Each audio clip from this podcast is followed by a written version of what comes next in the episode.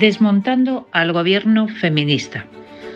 Hace algunos años publiqué un libro titulado Desmontando el progresismo.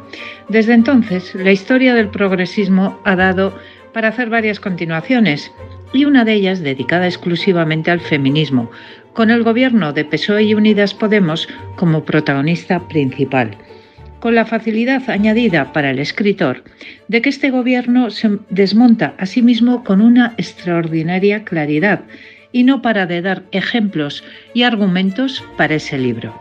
El último, el del caso Tito Berni.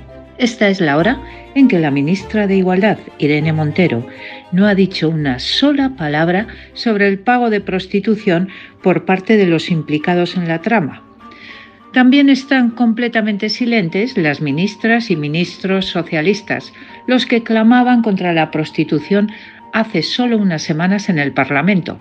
Y este silencio es aún más expresivo que la negativa a formar una comisión de investigación sobre este escándalo. Pero no decían ser el gobierno más feminista de la historia.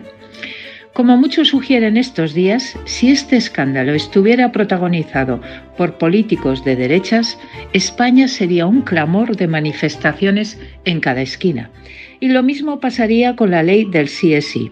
721 rebajas de penas a agresores sexuales y 74 escarcelaciones a la hora de escribir estas líneas, con una ministra de Igualdad que se niega a reformar la ley y un partido socialista que ha tardado varios meses en aceptar la necesidad de esa reforma, porque le importaba más la estabilidad de su gobierno que lo que pasara con los delincuentes sexuales, y que sigue intentando acallar todas las voces que denuncien las consecuencias de la ley, como yo misma he experimentado tanto en el Congreso con la visita de la Delegación de Igualdad del Parlamento Europeo como en el propio Parlamento Europeo.